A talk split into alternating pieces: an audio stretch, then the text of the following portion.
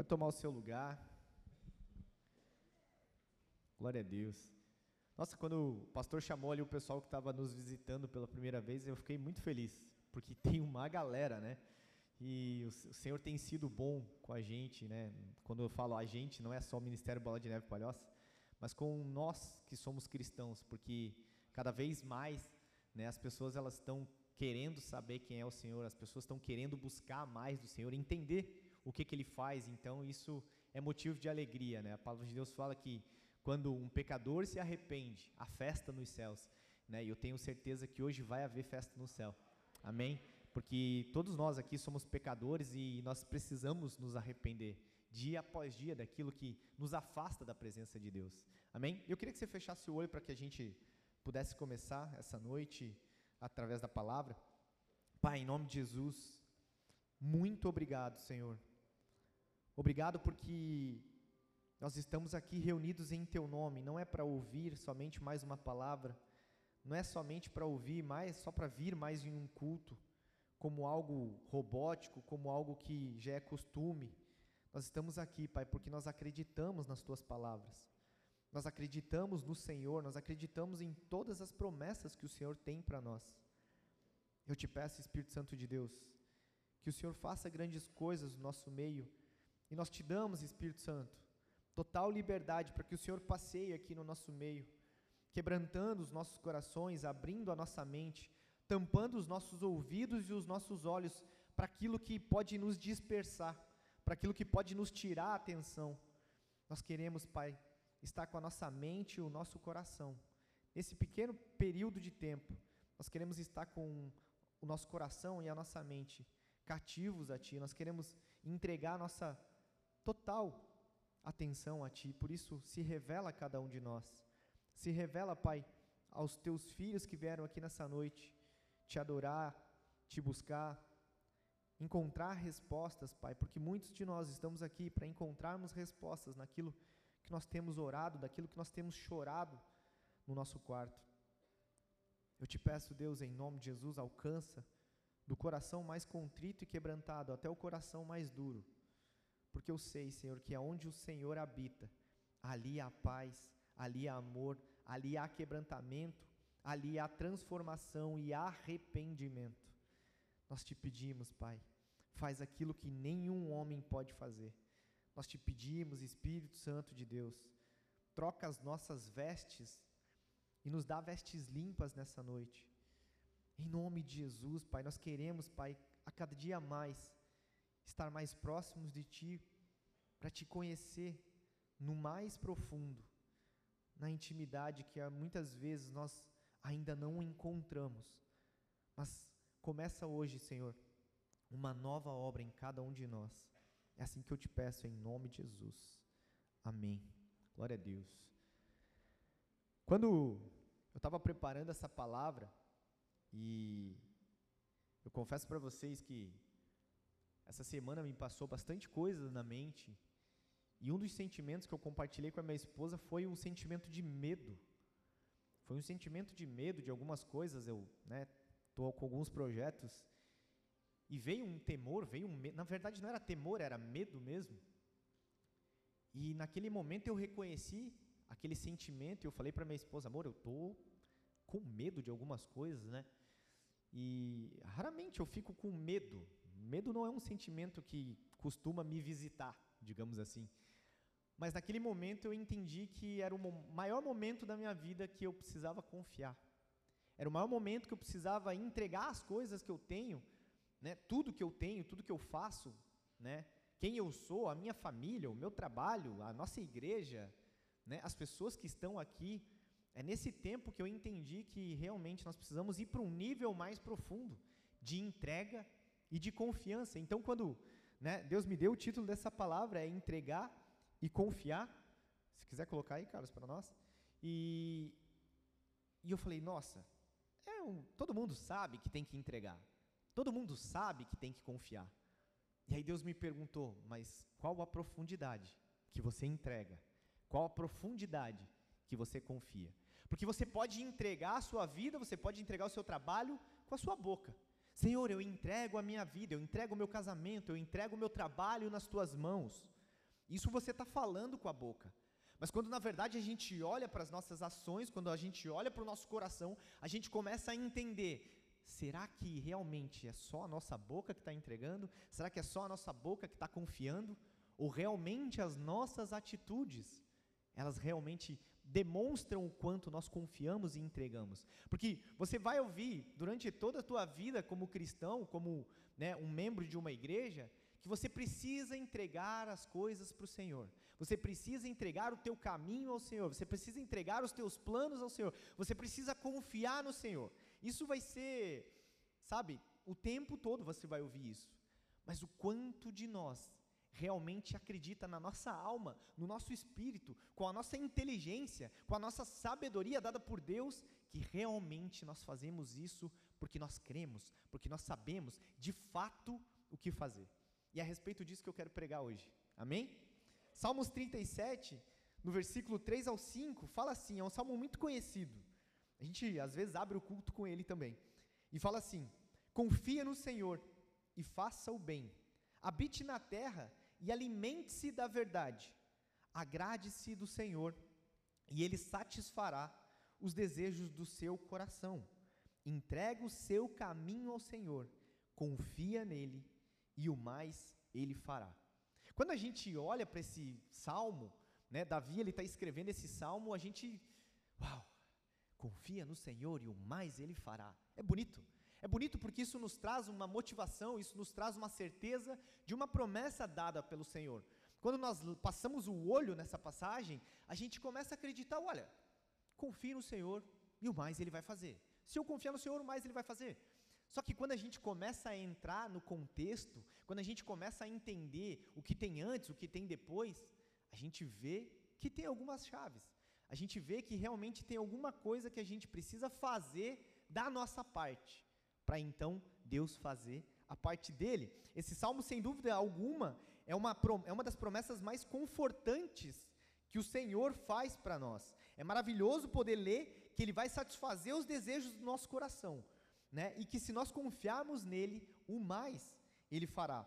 Só que a mesma Bíblia que fala que ele satisfará os desejos do nosso coração, é a mesma Bíblia que fala que o nosso coração é Ué, mas como assim? Então, se eu tiver o meu coração enganoso, mesmo assim ele vai fazer, porque está tudo bem, ele vai satisfazer os desejos do meu coração. É isso que está falando? Não. Então, a gente, quando vai para 1 João, no capítulo 5, versículo 13 e 4, 13 e 14, João está falando assim: Escrevi estas coisas a vocês, e aí é o que eu quero que você preste atenção, a vocês que creem no nome do Filho de Deus, para que saibam que têm a vida eterna. Esta é a confiança que temos ao nos aproximarmos de Deus. Se pedirmos alguma coisa de acordo com a vontade de Deus, Ele nos ouvirá. Então aqui a gente já vê que temos algo. Então aqui a gente vê que sim, o Senhor ele vai satisfazer os desejos do nosso coração. Quando nós confiamos, quando nós entregamos, ele vai fazer. Mas se pedirmos alguma coisa de acordo com a vontade de Deus. Então é muito simples quando eu entendo que, tá, peraí, ele vai realizar tudo aquilo que está dentro do meu coração, desde que esteja de acordo com a vontade de Deus. Né? Deus, ele tem prazer em, assim, já vou falar de cara que é para vocês saberem. A gente não prega a teologia da prosperidade aqui, amém? Então você nunca vai ver a gente falando, não, porque Deus vai te dar uma casa, um carro, ele pode te dar sim ou não? Sim, ele pode te abençoar com uma, com uma casa, com um carro, com uma família, ele pode te dar, ele pode te tornar milionário do dia para a noite, se for a vontade dele. Você entende? A gente precisa ter muito claro isso na nossa mente. Então a gente precisa confiar e precisa entregar todos os nossos sonhos, até mesmo aqueles que não são da vontade dele, porque a gente não sabe de verdade muitas vezes o, qual é a vontade do Senhor. Porque muitas vezes você vai se perguntar: Senhor, qual é a tua vontade para a minha vida? Porque se você faz essa pergunta, assim como várias vezes eu faço, né, é uma dúvida sua. Será que aquilo que está no meu coração é realmente a vontade de Deus? Será que eu ir para aquela cidade, morar naquela cidade, ou comprar aquele carro, ou me unir àquela mulher, ou me unir àquele homem, formar uma família, é da vontade de Deus? E então nós começamos a entender que o entregar e o confiar não é tão simples quanto falar que a gente confia. Mas eu quero fazer duas perguntas para vocês. A primeira, o que, que é confiança para você? E a segunda, você confia em Deus? Parece duas perguntas muito simples, parece duas perguntas muito normais, mas eu quero que vocês me ajudem, né? Preciso de umas duas, três pessoas aí que estejam acordadas e me digam o que que para você é confiar. Fala aí, enquanto eu pego a minha água. Confiar é não tem resposta certa ou errada, a gente vai aprender junto. Confiar é Vixe, se tá ruim de responder a primeira, imagina a segunda, irmão. Né? Mas vamos lá, chuta. Ó, quem ergueu a mão, pode falar.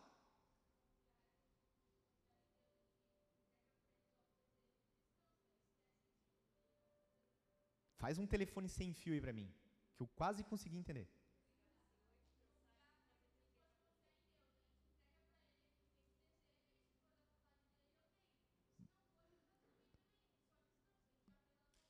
Se for para resumir tudo isso numa palavra? Deixar Deus fazer. Descansar. Gostei. Descansar, deixar Deus fazer. que mais? Acreditar. Boa.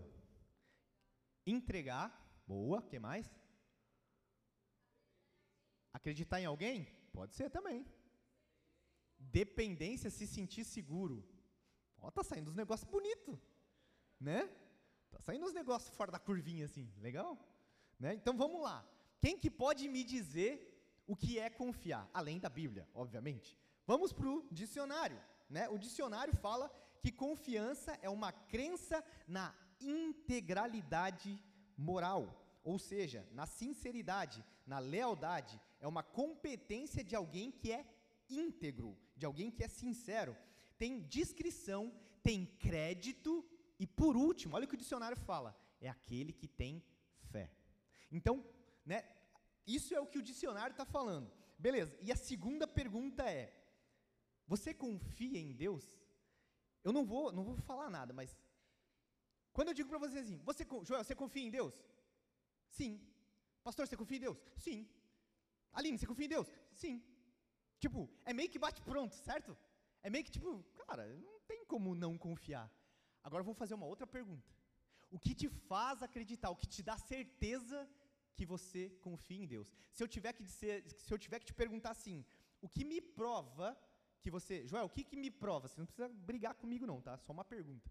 O que que me prova ou que prova para você mesmo que você confia em Deus, que eu confio em Deus? Aí a pergunta já não fica tão de bate pronto, né? Aí já não é tão simples de responder. Sim, né? O que que te prova que você confia em Deus? O quê? Lealdade. Você é sempre leal a Deus. Sempre, nunca falha com Ele. Não, não. É vo, não dele com você. Dele com você é indiscutível. Nossa com Ele. Lealdade. Sabe o que? Vamos lá. Lealdade, mas gostei, lealdade é bom. Lealdade e fidelidade. Sabe qual é a diferença dos dois? A gente já explicou isso algumas vezes. Fidelidade é quando você é fiel, por exemplo, eu sempre dou esse, acho que foi o Luan que deu esse exemplo, eu achei maravilhoso. Quando a gente é fiel, né, a alguém ou a algo, por exemplo, nós temos um contrato assinado. Eu sou um jogador de futebol, eu sou fiel àquele time por 12 meses. Isso é fidelidade. Então eu assino um contrato, eu sou fiel àquele contrato por 12 meses. Vocês me pagam e eu jogo bola, faço gol e todo mundo fica famoso, todo mundo fica rico e está tudo certo. Isso é fidelidade. Lealdade é quando o time de futebol para de me pagar no, na metade do campeonato e eu vou até o fim para cumprir com a minha palavra. Isso é lealdade. Então, se nós dissemos que nós temos lealdade com Deus, isso quer dizer que eu não posso quebrar nenhuma parte da minha parte com Ele. Porque Ele não quebra parte dele. Ele não vai. Né? A Bíblia fala que Ele não é homem para mentir e nem filho do homem para se arrepender. Então, se ele te diz que faria, ele vai fazer. Mas, como a gente viu ali, se pedirmos alguma coisa de acordo com a vontade dele, ele vai nos fazer. Amém? Então, essa é a diferença. Então, respondendo a segunda pergunta, né, confiar em Deus é crer e esperar que Ele faça o que Ele disse que faria, sem colocar a minha mão para dar uma ajudinha. Porque se eu, se eu dou, não, Senhor, você não sabe muito bem o que você está fazendo, deixa que eu faço. Senhor, você está demorando três meses para me achar alguém, deixa que eu dou um jeito. Tinder, né? Então, você dá uma ajudinha para o Senhor. Né? Então vamos dar uma ajudinha para o Senhor, porque Ele não sabe muito bem onde encontrar uma mulher perfeita para mim. Ele não sabe muito bem onde encontrar um trabalho bom para mim, então aquele que vem, eu vou aceitar e está tudo certo, porque afinal de contas, eu estou precisando de um trabalho, então qualquer trabalho que vem está certo. E aí você não vem mais no culto, você não vai mais na célula, você perde a vida com o Senhor, você não tem mais tempo para nada, mas agora você tem tempo para ganhar dinheiro, então está certo. Errado. Né? Então a gente precisa realmente entender esse conceito. O fato de a gente dizer que confia em Deus não necessariamente não representa a nossa confiança em Deus. A confiança é uma atitude bilateral. O que é uma atitude bilateral? É dos dois lados, como ele falou. É da minha parte com o Senhor e do Senhor comigo. É fato, é simples assim. Né? Então, quando eu estou num casamento, quando eu sou leal, tem que ser uma lealdade de mim para minha esposa e da minha esposa comigo. Quando eu estou dentro de uma empresa, eu tenho que ser o colaborador, né, o funcionário, que é leal, que é, que é fiel ao meu patrão, à minha empresa, e o patrão também né, deveria ser, na, na grande maioria das vezes, fiel e leal com o seu funcionário, com o seu colaborador, ou, seu, ou os sócios, enfim, ou o pastor com a ovelha, a ovelha com o pastor, ou, enfim, o irmão com a irmã, o pai com o filho, o filho com o pai. Enfim, isso é um relacionamento de bilateralidade. Oh, que palavra difícil entendeu? Que parte dos dois. Aí a questão é: Deus pode ser bilateral com você? Deus pode realmente confiar em mim e você que nós vamos fazer aquilo que nós dissemos que faríamos? Porque esse é o grande segredo para ter tudo aquilo que a gente espera do Senhor. Porque quando eu coloco o Senhor, a gente fala muito disso, né? Quando, pode colocar o Senhor à prova, coloque o Senhor à prova, porque a Bíblia fala, né? Prove o Senhor, né? Então ele vai te responder. Legal, mas o Senhor pode te provar? O Senhor pode nos provar? Pode provar a minha fidelidade, a minha lealdade? Será que no primeiro probleminha, será que no primeiro não, será que na primeira resposta do trabalho que eu orei, que eu busquei, e aquele trabalho eu fui para a entrevista e eu saí de lá confiante de repente eu recebo uma ligação ou um e-mail ou um WhatsApp dizendo: "Olha, você não foi selecionado". Será que aí não acaba a minha lealdade? Será que aí não acaba a minha fidelidade? Será que agora eu não olho para Deus e digo: Deus, eu orei tanto, eu jejuei tanto, você não sabe o sacrifício que foi parar de tomar Coca-Cola, Senhor, né? E aí você não me deu o que eu queria. Então não adianta jejuar, então não adianta mais orar, então não adianta mais ir para a igreja. Quantas vezes a gente pensou isso, ou pior, fez isso? Então, essa é uma das coisas que a gente precisa entender que o Senhor faz. Precisamos entender que para existir uma relação de confiança com o Senhor é preciso existir uma relação de confiança de nós para Ele. Quando não confiamos em Deus, Ele não perde nada, mas nós perdemos tudo. Quando nós confiamos em Deus, Ele não ganha nada, mas nós ganhamos tudo. Isso que é maravilhoso. Quando eu confio, quando eu não confio em Deus, o que, que Ele perde com isso? Nada. E eu perco. Agora, quando eu confio em, realmente em Deus, quando eu entrego realmente a minha vida, os meus planos, a minha família, tudo que eu tenho, eu consagro a Ele. O que, que Deus ganha com isso? Que Ele já não tenha. Ele, o que, que Ele ganha? O que, que Ele pode ganhar de mim? Hã? Ele já fez nós, está tudo certo. Ele não ganha mais nada. Porque para ele, ele é dono de tudo. Só que nós ganhamos tudo, nós ganhamos ele.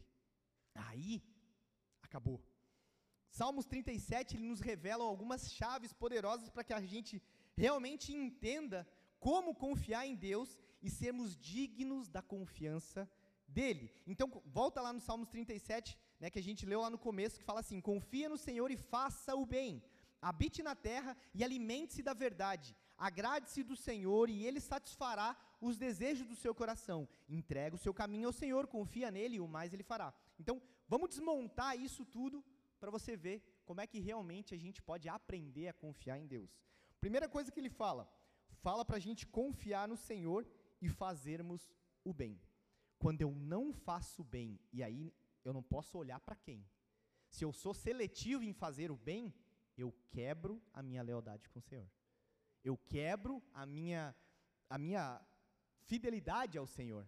Então, aqui já é uma chave poderosa. Para eu falar que confio, eu preciso fazer o bem.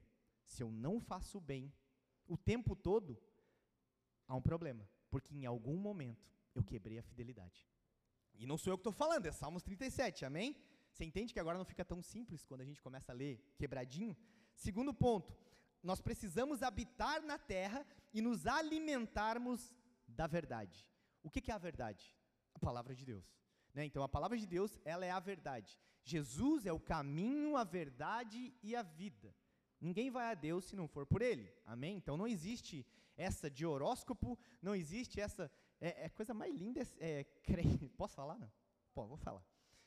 Crente de Sagitário, 34 anos.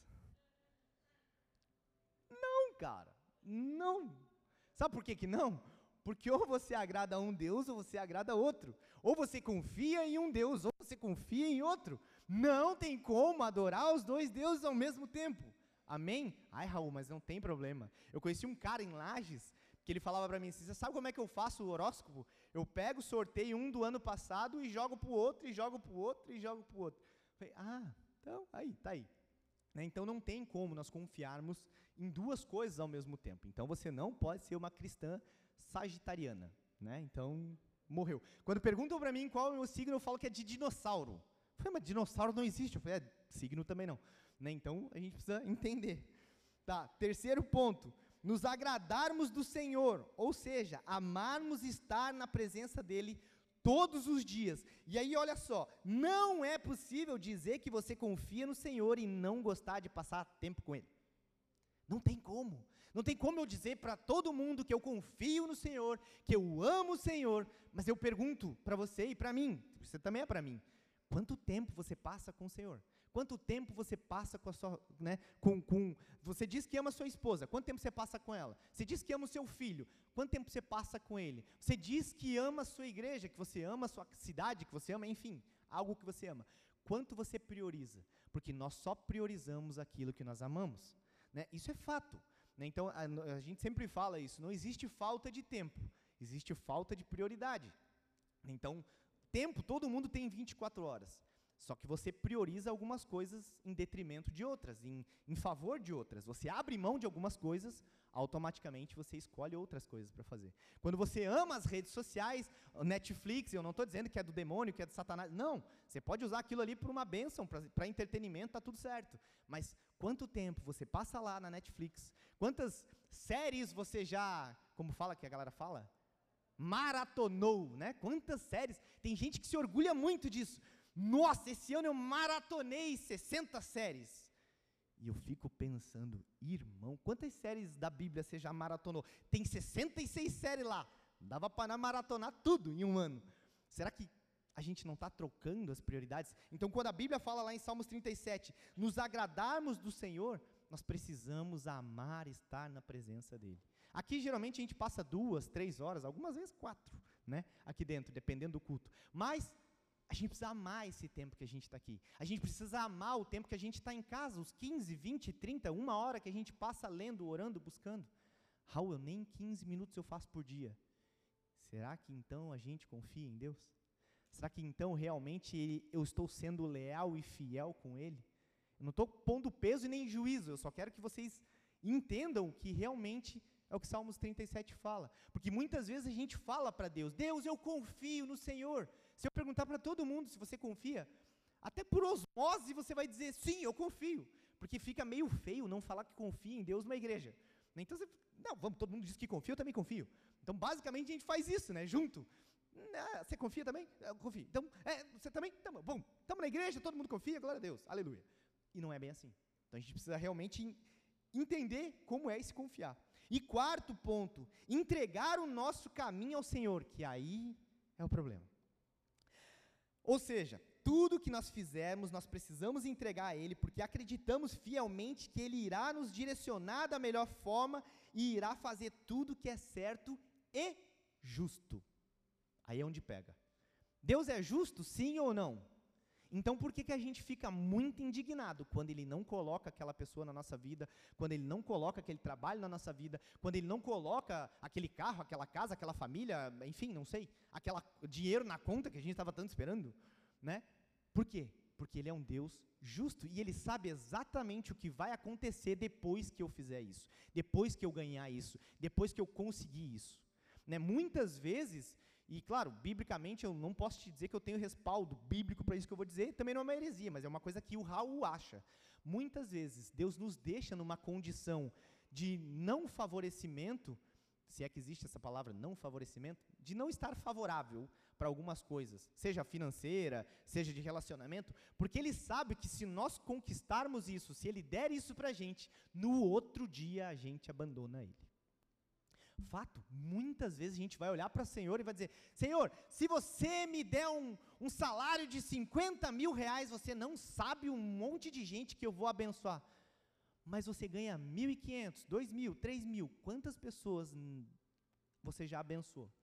Quantas, qual, quantas cestas básicas a gente já comprou para poder doar?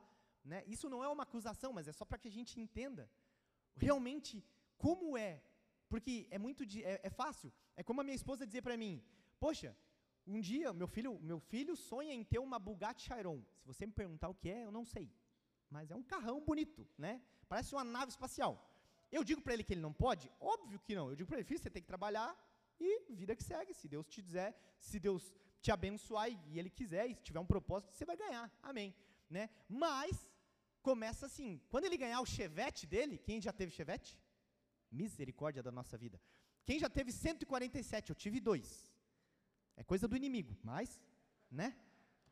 É um problema, né? É uma bomba, é tipo maréia que explode, né? Quem teve maré sabe, né? Então, quando a gente quer, eu estou né, fazendo uma analogia agora, a gente quer uma Ferrari, um Bugatti Chiron, mas você ganha um Chevette, você ganha uma bicicleta, uma bis, você não cuida, você não, né, não, não lava, não e eu me peguei muito nisso, porque minha esposa ué, mas você quer um carro melhor, mas esse você não cuida? Eu falei, caramba, eu preciso realmente mudar a minha mente, porque se eu espero ganhar algo do Senhor, se eu espero coisas grandes do Senhor, aquilo que é básico e eu ainda não estou fazendo, é porque realmente eu não confio e eu não estou entregando para Ele. Porque eu não vou estar tá tá, é, pronto para receber aquilo que Ele tem para mim. Não adianta ele vir com algo melhor, não adianta ele vir com algo maior. Por exemplo, você que está solteiro, quem está solteiro, levanta a mão assim. Tem um povo que levanta a mão assim, né? Parece que é lepra. Não, calma, fica. Levanta assim, eu tô solteiro, aleluia. Né? Aleluia, nem o aleluia dói de dentro. Aleluia. Aleluia, Senhor. Já está naquela fase assim, aquilo que o Senhor me mandar, eu jamais lançarei fora, né? Então já está mais ou menos assim. Mas tudo bem, não tem problema. Né? Mas amém, estou solteiro. Será que você é um homem e uma mulher de Deus que realmente vai ser um presente para uma outra pessoa? Será que realmente a outra pessoa vai poder estar orando nesse tempo e dizer assim, cara, eu orei por você? Esses dias eu vi um post de uma menina que casou lá de Floripa, muito lindo, é, ou que vai casar. Não, acho que é da filha da, da, da Andressa, que vai casar ainda, né? Está casando hoje, ó, glória a Deus. Né? E ela postou assim, ele é o homem que eu orei, não sei o quê, e ele foi muito melhor do que eu orei. Eu falei, nossa, velho, olha que demais. Né? Então, assim, será que realmente quando você receber aquele presente, aqu aquela que é um presente para a tua vida, ou uma casa, um carro, um trabalho, enfim, não importa, a cura de uma doença, será que você não vai ser como aqueles que foram curados e não voltaram para agradecer? Será que nós não somos esses? Né? Então a gente precisa realmente entender quem nós somos para realmente entender quem Deus é. Outra coisa, Deus ele não responde necessidades, ele responde fé. Essa frase não é minha, essa frase é do John Bever, e ela é muito real, porque Deus ele não te responde uma necessidade, ele vai responder de acordo com a tua fé. Ele vai responder. Muitas necessidades nós temos. No reino, nós temos muitas necessidades. Como igreja, nós temos muitas necessidades. Como casal, como marido e mulher, nós temos muitas necessidades. Quando você tem um filho, Aí, meu Deus do céu, né? Quem é pai aqui sabe o quanto necessidade a gente tem, quanto aumenta, né? Esse, quem tem filho aqui? Glória a Deus, vocês estão levando a sério esse negócio de multiplicar. É isso aí. Então, é muito, é muito maravilhoso ter filho. Vocês sabem o quanto é. Mas quanto. Hoje, hoje eu vi uma foto de um pai com um bebezinho, de lá, devia ter uns oito meses, segurando ele no vaso para fazer xixi e cocô. 28 reais a fralda. Eu falei, é, não, realmente, deixa ali, porque. Né? Então, há muita necessidade, é muito difícil. Mas o Senhor, Ele faz. Só que a gente precisa entender o que, que Ele faz. Então, Ele não vai responder uma necessidade, Ele vai responder o tamanho da minha fé. Na minha fé. Não existe problema em buscar a Deus nas nossas necessidades. O grande problema é só buscar a Deus por necessidade. Né? Às vezes você entra na igreja, e vou te dizer, 90, eu sou, bom, sou o cara das estatísticas furada, né? 90% das vezes você entra na igreja é porque tem uma necessidade. Os outros 10% é porque você não sabe que você tem uma necessidade. Né? Então, você entra na, na igreja porque você quer restaurar o teu casamento, porque você quer restaurar as suas finanças, porque você quer sair das drogas, porque você está em depressão, enfim. Você quer conhecer Jesus de uma forma diferente, enfim. Ou alguém te convidou, você quer ver com essa loucura dos caras que tem uma prancha no púlpito, não sei. Mas você tem uma necessidade. Agora, permanecer aqui dentro só em busca das suas necessidades é que é o grande problema. Porque Deus ele não responde necessidade. Ele responde aquilo que nós temos fé. Né? O profeta Jeremias, ele define muito bem aqueles que confiam e aqueles que não confiam em Deus. Quer ouvir isso? É meio duro. Posso, posso colocar no telão? Amém. Jeremias 17, no versículo 5 até o 10. Pode colocar na NAA, por favor. Começa, essa é a NVI. Vê se tem a NAA. Nova linguagem atualizada, Almeida, alguma coisa. Essa? Nova versão, essa é a NVT. Mas tudo bem, eu vou ler na minha aqui que vai dar quase na mesma. Assim diz o Senhor: Maldito aquele que confia no ser humano, que faz da carne mortal o seu braço e cujo coração se desvia do Senhor, porque ele será como um arbusto solitário no deserto e não verá quando vier o bem. Pelo contrário, morará nos lugares secos do deserto, na terra salgada e inabitável.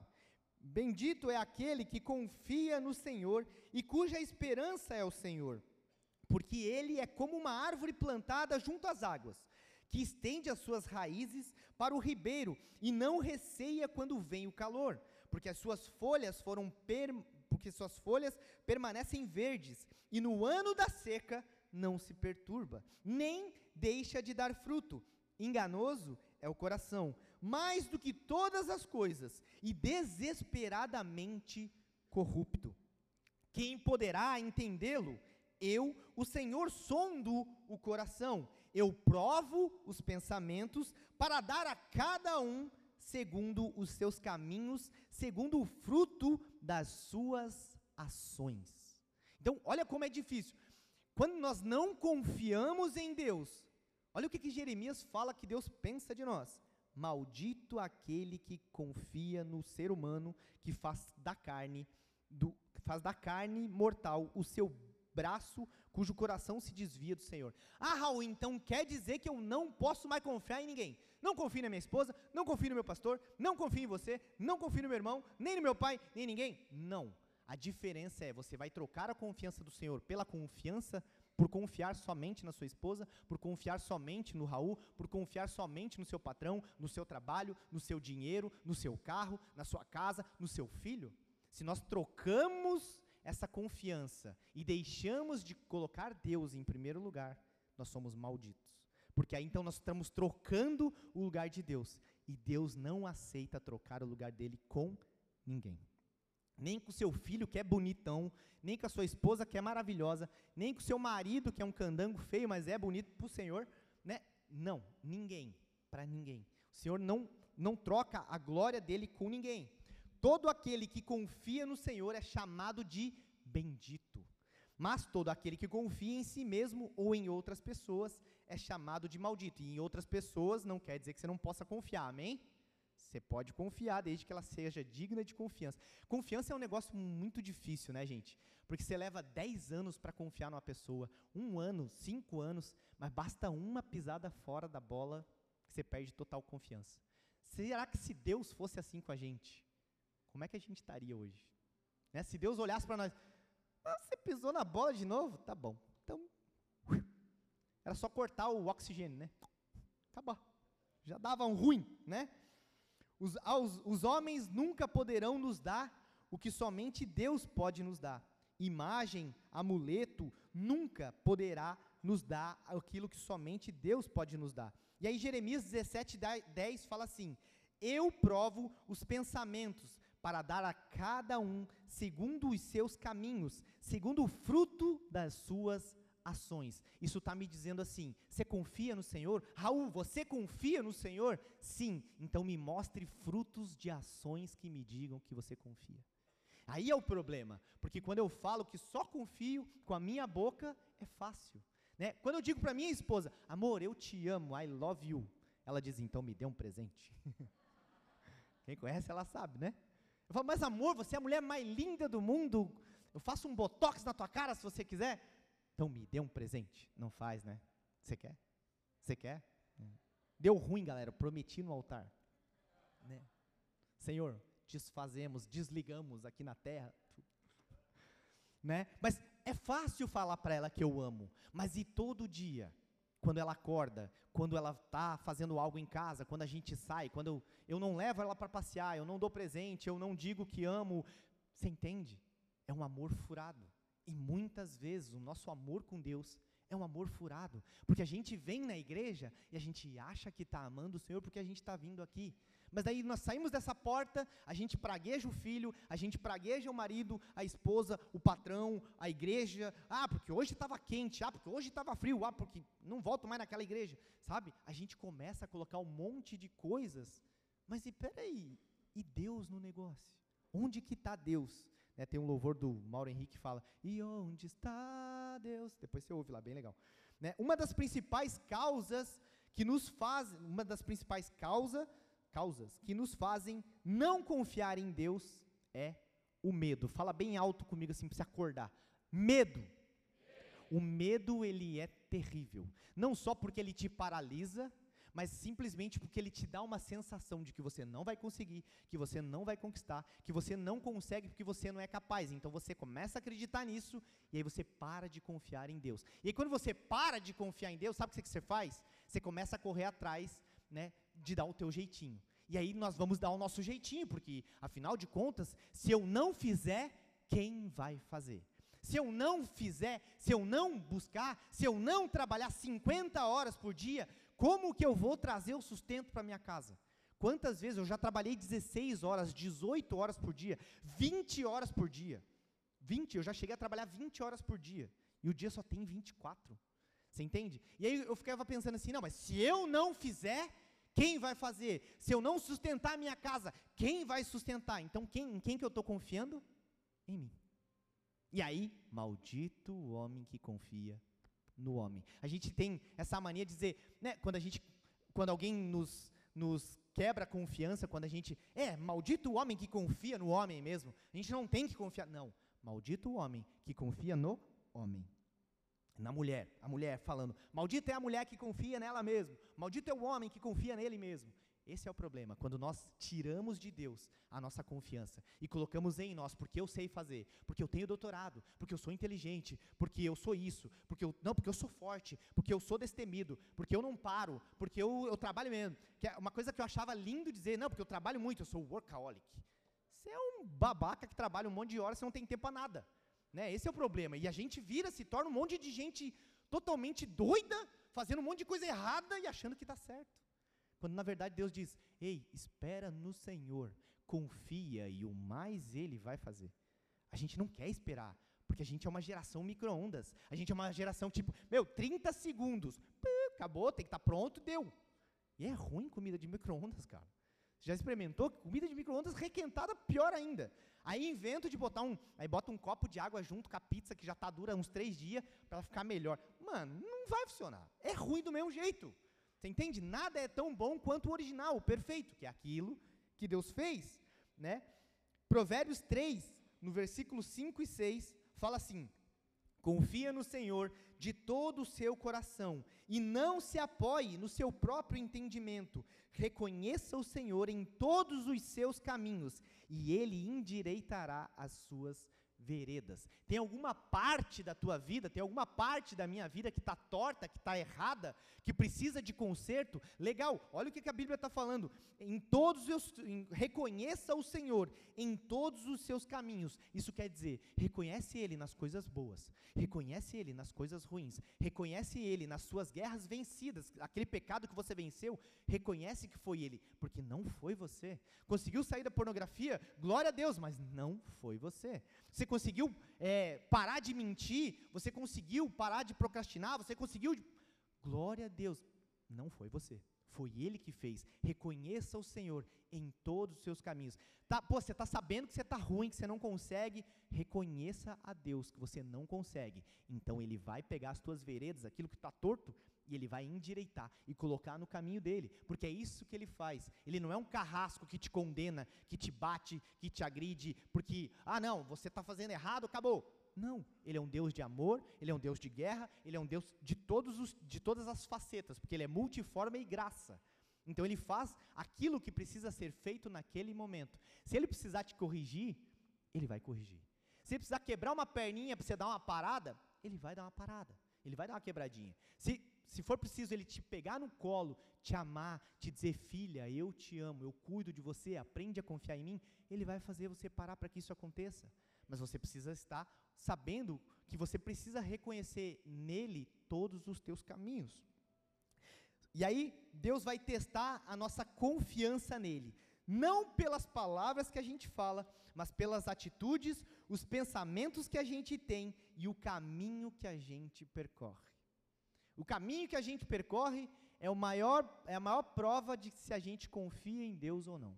Quando você diz assim, estou descansando no Senhor, mas você não consegue dormir, você fica ansioso, fica no celular esperando a resposta. Ah, meu Deus, eu preciso fechar aquele contrato. Será que vai? Será que eu mando mensagem? Não mando? Será que. Ah, meu Deus. Daí você fica naquela. Isso não é confiar. Isso você está dizendo para você mesmo. Eu confio, mas Dá só uma olhadinha, né? Vai que Deus deu uma olhada para o lado. Vai que nesse horário Deus está dormindo, né? Então, não. Se você confia, entrega para Ele. Só que o entregar não é tipo assim, Deus, pega aí. Se vira, o problema é teu.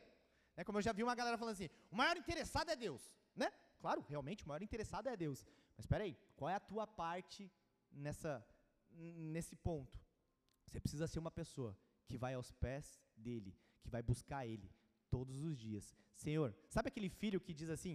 Quem tem filho é que vai, vai se identificar. Se não tem filho, você vai ter e amém, depois você vai entender.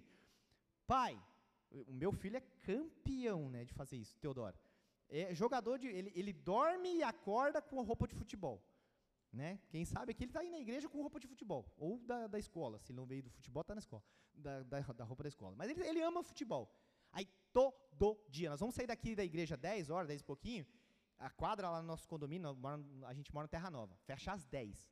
Ele vai ver a quadra, ele vai dizer, pai, será que a gente pode jogar 10 minutinhos? Sempre. Então ele vai todo dia perguntar, pai, vamos na quadra hoje? Ele, filho, hoje não dá, porque, né, veja bem, eu tenho isso para isso, isso para fazer. Amém, não dá. Amanhã, ele desiste? Ele vai, pai, e hoje?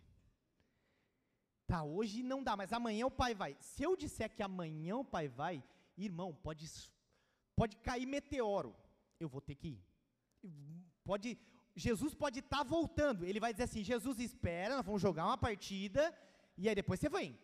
Ele é nesse nível, então não promete, se você está aqui prometer alguma coisa para meu filho, ele vai te cobrar. Né? Então não, não prometa nada a ele que você não possa cumprir. Né? Porque ele fala que homem tem palavra, ele olha para mim assim, você é um homem de palavra? Sim ou não? Eu falei, sou. E por dentro eu querendo morrer, né? Porque fui eu que ensinei isso. Né? Mas sou, vamos lá então, vamos jogar. Mas não é só 15 minutos, hein, pai? São 3 horas, das 7 às 10. Falei, filho, o pai tem 40, né, filho? Você tem 7. É, né? Aí tem os jogadores, cara, aí que joga bem, né? Os caras correm 50 maratona. É outra coisa, mas eu não, né? Então, meu filho é exatamente assim. E nós, com Deus, temos que ser exatamente assim. Senhor, eu sei que o Senhor está fazendo, por isso eu te agradeço, né? O filho pede, o filho fala com o pai, o filho vai até o pai todos os dias para pedir um colo, para pedir uma direção, para pedir, para saber, porque, porque ele tem dúvidas. E aí nós queremos dizer para Deus: não, Deus, olha só, eu preciso resolver esse problema aqui, então tá nas tuas mãos, amém? Resolve aí, porque agora eu vou descansar. E aí você esquece. Não é assim que funciona. Deus ele não é o nosso mordomo onde nós fazemos pedidos, entregamos para ele, depois ele vem com a listinha. Olha só, Raul, você me pediu isso aqui, então seja feita a tua vontade. Ah, você também pediu isso aqui? Hum, seja feita a tua vontade também. Hum, você anda chique, hein? Pedindo isso aqui? Seja feita a sua vontade. Sushi depois do culto. Hum, aleluia. Né? Quem gosta de sushi? Quem não gosta de sushi? Senhor, em nome de Jesus. Não. Nem vou orar para vocês, porque senão, é, se tem um arrependimento, foi ter gostado de sushi, porque o é um negócio caro, né? Só Jesus da glória, mas Deus proverá. Deus proverá, né? Então, amém. Se as nossas ações diárias não demonstram intimidade com Deus, o que nós estamos querendo não é a presença de Deus, mas os benefícios que Ele pode nos dar. E aí é um problema. Quando eu estou indo para a intimidade só para pedir e não para entender quem Ele é, o que Ele faz, o que, que eu posso ser na presença dEle, se eu só estou ali, Senhor, quero isso, Senhor, faz isso, Senhor, cura isso, Senhor, me dá isso, me dá isso. Será que eu estou querendo um relacionamento com Deus ou será que eu estou querendo um gênio da lâmpada? Que pode dizer assim, é, mais um dia você veio pedir, mais um pedido. Hoje é três ou é só dois? Ou é quinze igual da semana passada? Né, então a gente precisa cuidar porque o nosso relacionamento com Deus tem que ser um relacionamento baseado em amor, não em interesse. Deus vai te testar, Deus vai testar a nossa confiança nele. Né? Então a gente sempre sabe disso. Uma relação baseada em interesse está condenada ao fracasso, porque a partir do momento que a outra parte não me dá o que eu esperava, eu abandono ou troco por uma outra pessoa ou por outro Deus. É isso que acontece. Quando a minha vida com alguém está baseada no interesse, olha, eu só me relaciono com você porque você tem algo para me dar. Ah, Carlão, pô, eu gosto de andar com você, porque você tem um carrão bonito, você é gente boa, você tem muito dinheiro, então só vou andar com você. Ah, porque o Carlão, toda vez que eu saio com ele, ele me dá isso. Oh, o Carlão me dá presente, eu não sei o quê. Aí daqui a pouco o Carlão para. Mas peraí, você está achando que eu sou banco? Você está achando que eu sou, né? né? Vai achar alguém que te sustente, irmão. Né? E aí eu, pô, mas é, o Carlão agora virou ah, não sei se aqui fala entojado. Fala entojado? Quem sabe o que é entojado?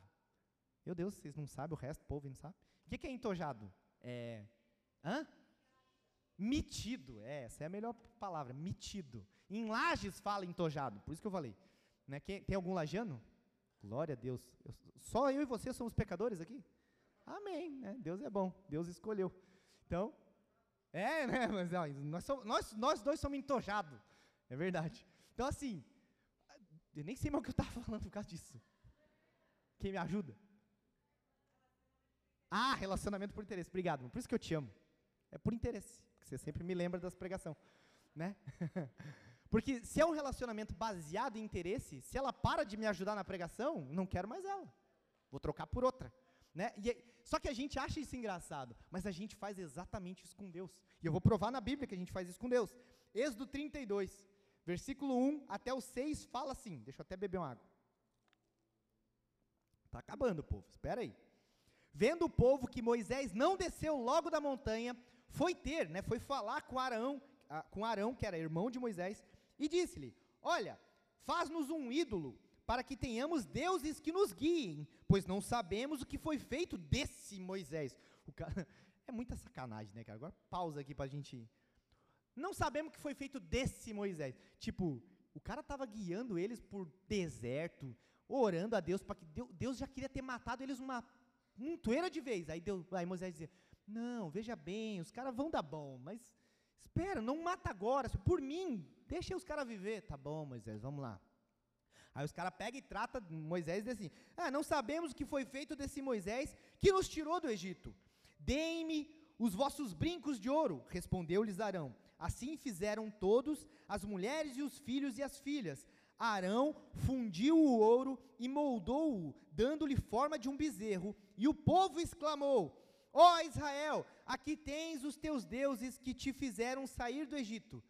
Cara, Deus naquele momento foi jogado para escanteio, porque simplesmente Moisés ficou 40 dias no monte, 40 noites no monte, orando em favor daquele povo, para saber o que Deus queria fazer para aquele povo. Ele falou: Não, quer saber? Não vem mais, ninguém mais nos direciona, a gente precisa adorar alguém mesmo. Troca esse Deus por esse outro aqui, que é um bezerro, e está tudo certo. E aí, olha aqui para quem que eles dão a glória de eles terem saído do Egito. Veja bem. Arão fundiu o ouro e moldou, lhe dando a forma de um bezerro, e o povo exclamou: Ó Israel, aqui tens os teus deuses que te fizeram sair do Egito. Quando Arão constatou o quanto o povo tinha ficado feliz com aquilo, construiu um altar de frente do bezerro e proclamou: Amanhã haverá uma celebração dedicada ao Senhor. Ó, a cara de pau do cara. Assim, logo de manhã cedo, levantaram-se e começaram a oferecer holocaustos e ofertas de paz ao bezerro, o ídolo. Por fim, o povo descansou e comeu e bebeu e levantou-se para se divertir. Olha como é fácil trocar Deus porque Deus não deu aquilo que eles queriam. Né? A gente olha para eles, meu, que povo burro. Sim ou não? Nem vou falar de 2023 nós. Mas, será que a gente não está sendo o mesmo povo que está olhando para Deus e dizendo: Deus, você não está fazendo o que disse que faria. Você me prometeu e cadê? E aí o povo, né, esperou um tempão para ser liberto. E quando foi liberto, a primeira coisa que eles fizeram foi trocar Deus por qualquer outra coisa. E muitas vezes sou eu que faço isso. Não nas minhas palavras, porque eu ainda continuo vindo no culto. Eu ainda continuo dando glória a Deus. Eu ainda continuo com o meu vocabulário crentez. Né? A gente fala um crentez. Mas e aí? Será que as minhas ações não estão fazendo a mesma coisa que aquele povo que estava lá, né, no Egito. Então, hoje, de verdade, eu quero te encorajar a confiar plenamente em Deus. Quero fazer você entender que essa confiança precisa gerar fruto dentro de nós. E aí, Provérbios 16, pode colocar na NVT para mim agora, Carlos, por favor. 16, do 1 até o 3. E fala assim: É da natureza humana fazer planos, mas a resposta certa vem do Senhor. Ainda que as pessoas se considerem puras, boas, perfeitas, o Senhor examina as intenções de cada um. Confia ao Senhor tudo o que você faz, e os seus planos serão bem-sucedidos. Só que para a gente confiar no Senhor, a gente precisa entender que nós precisamos entregar tudo para Ele. Nós precisamos entregar o nosso amor, nós precisamos entregar o nosso tempo, nós precisamos entregar a nossa família. Raul, como é que eu entrego a minha família? Quantas vezes você, a sua esposa, o seu filho sentam na mesa ao meio-dia para orar e agradecer a Deus?